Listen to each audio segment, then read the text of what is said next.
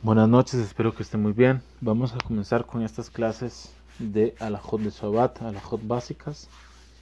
Vamos a comenzar con lo que son las reglas generales de las Melajot. Esta, esta serie de audios van a tratarse sobre las 39 Melajot y otras leyes interesantes que hay dentro de las 39 Melajot. Besat Hashem, vamos a tratar de hacer los audios cortos para que las personas puedan aprender y que no se les complique la cantidad de información que van a recibir, considerando también que es mucha información nueva y que debemos aprenderla para poder entender los conceptos de lo que son las melajot. Entonces, comenzamos primero con el tema Av y Tolada. Está escrito en el Masejet Babakama, que sería la hoja 2A, que si hay abot, que serían padres, se entendería o se entiende que hay hijos, porque usted no puede decirle a alguien que es padre o papá o mamá si no tienen hijos. Cuando tienen hijos es que comienzan a ser padres o madres. Entonces, aquí nos dicen a nosotros la, la Gemara, estoy hablando aquí general, si no estoy entrando en detalles porque la Gemara tiene muchos detalles, que todo acto que fue, fue importante y necesario para el Mishkan que hizo Moshe Rabenu en el Midbar, en el desierto, se le llama Avmelajá. Y esos son los 39 Avmelajot. Entonces, la Melajá, hablamos aquí del trabajo prohibido en Shabbat, no tiene que ver con trabajo físico, no tiene que ver con trabajo eh, laboral, tiene que ver propiamente un estudio directamente de la Torah que se aprende de la construcción del Mishkan que hizo Moshe Rabenu en, en el desierto. Entonces, no tiene que ver con esfuerzo, no tiene que ver con sudar y no tiene que ver con los temas laborales, tiene que ver directamente con, los actos que fueron hechos para con la construcción del Mishkan. Escribió el Magid Mishneh él lo escribe esto en la Salahot de Shabbat, capítulo 7, alaja 4, que todo lo que es parecido completamente a lo que había en el Mishkan, incluso que no estuvo en el Mishkan, también se considera Mlaha. Por ejemplo, está el que siembra árboles, que en hebreo su palabra es notea, notea y nalot. Él sería castigado el que siembra árboles, no not, sería castigado en Shabbat o transgrediría el Shabbat por sembrar Zorea. Ya sabíamos que la melajá de Zorea era cuando se sembraban las especias para teñir, etc. Pero en el Mishkan nunca se sembraron árboles. Entonces, entendemos aquí que el sembrar árboles es algo totalmente parecido a lo que es sembrar especias para teñir. Entonces de ahí aprendemos, entonces dice el Magid Mishnah, que todo lo que es parecido totalmente a lo que había en el Mishkan, incluso que no estuvo en el Mishkan, se considera un Afmelajá. El padre de una melajá, como decir, el principio de una melajá, lo más importante. Pero si no es parecido totalmente a lo que había en el Mishkan, sino que es parecido en sí a lo que es el, acto. Entonces esto se considera tolada. Que tolada estamos diciendo aquí como un derivado o bien el hijo, el famoso hijo Avi tolada. Entonces esto se considera tolada. Vamos a poner un ejemplo para que ustedes me entiendan. Tenemos, por ejemplo, el fumigar un árbol, solamente poner un ejemplo, fumigar, fumigar un árbol para que los insectos no le hagan daño.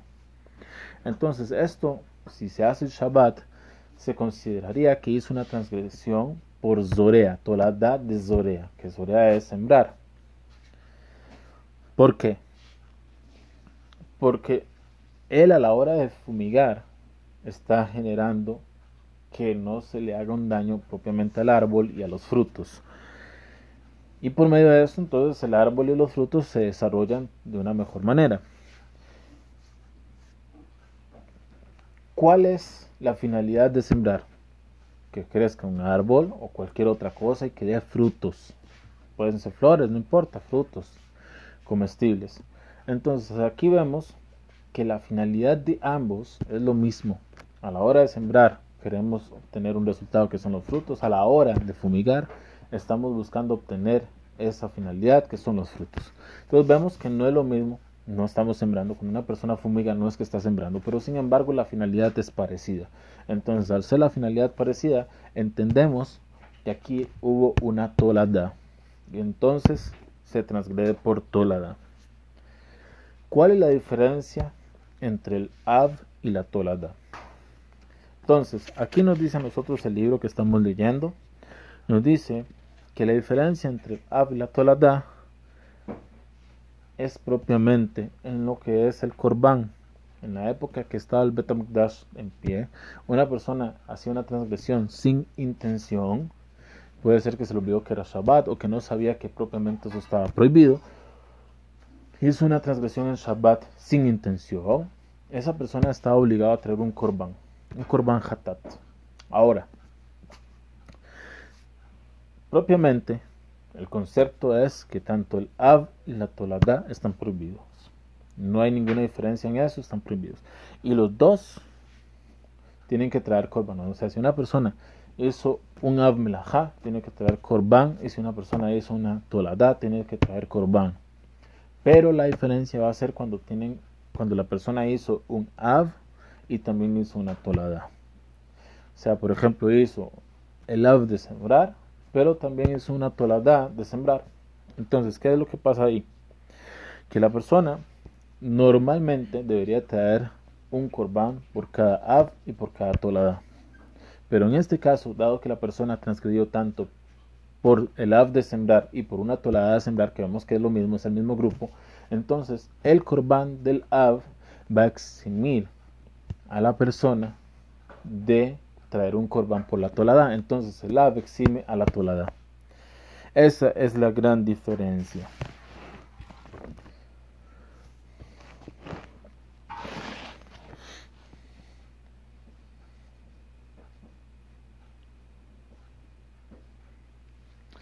Vamos a ver aquí un, tema que nos trae aquí el libro que es muy importante, que es el tema de las prohibiciones de la melajot. Las prohibiciones de la melajot no es lo que nos parece a nosotros según nuestro entendimiento, sino que todo fue entregado a Moshe en el monte Sinaí y esto se entiende que se estudió del, del trabajo del Mishkan. Entonces, por ejemplo, vamos a poner un ejemplo. Una persona que saca una aguja de Reshut Yahid, que sería el dominio eh, privado, perdón, al Reshut Arabim, que sería el dominio público. La persona estaría obligada a traer un korban. Incluso que la aguja no le está generando a él ninguna complicación y tampoco pide de él que se esfuerce.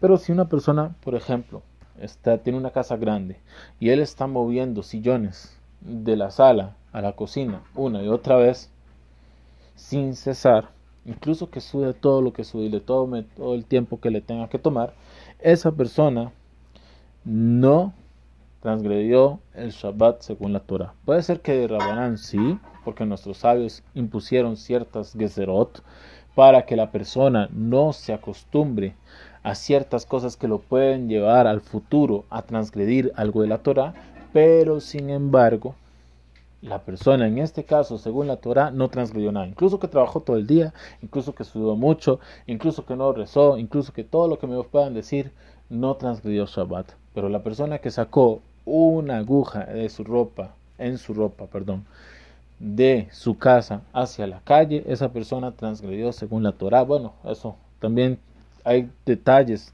que se estudian en el capítulo 345 del Shulchan Aruch, no voy a entrar en eso, pero general es que la persona transgredió según la Torah y hizo una melajá de la Torah y esa persona debería traer un corbán, mientras la otra persona que trabajó todo el día y movió cosas dentro de su casa no debería traer un corbán, un porque él no transgredió. Vamos a contar aquí una historia porque este libro que estamos estudiando siempre nos trae historias muy interesantes y muy importantes. Nos dice que el Gaón Akados Rabimer de Primishlan, había una ciudad que se llamaba Primishlan y había un rabino muy especial en esa ciudad que se llamaba Rabbi Meir. Él era una persona que trataba siempre de ayudar a los pobres y se preocupaba por los pobres.